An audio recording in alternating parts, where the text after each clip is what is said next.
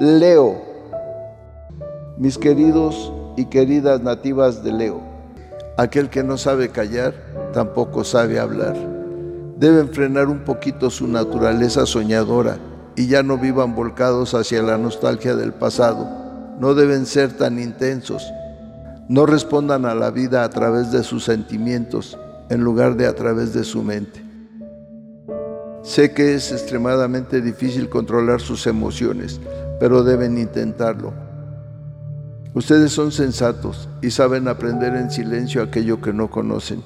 Además, de sobra saben que nunca aprenden nada que no es digno de ser escuchado.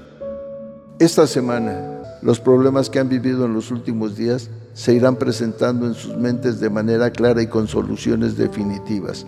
Será como si les quitaran una venda de los ojos y todo será más entendible para ustedes. No se esfuercen en resolver sus conflictos a la ligera. Deben tener un objetivo muy claro. En la salud no deben preocuparse demasiado por su estado.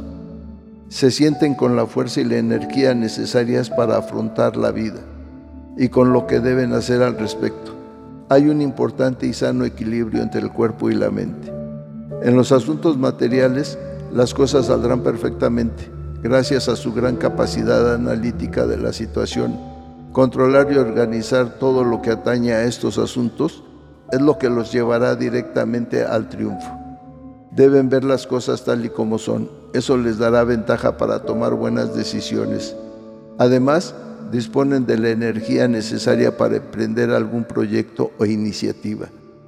En lo sentimental, si tienen pareja, viven su relación de una manera mental e ideal. No deben preocuparse de nada. Si están interesados en alguien en especial, he de decirles que han elegido bien, ya que es una persona noble y dará todo lo que tiene por ustedes. En general, en el amor hay respeto y responsabilidad. Bueno, que los astros se alineen de la mejor manera para que derramen su energía y su luz sobre ustedes. Sean felices y sonrían que siempre habrá un nuevo día. Nos vemos en las próximas constelaciones.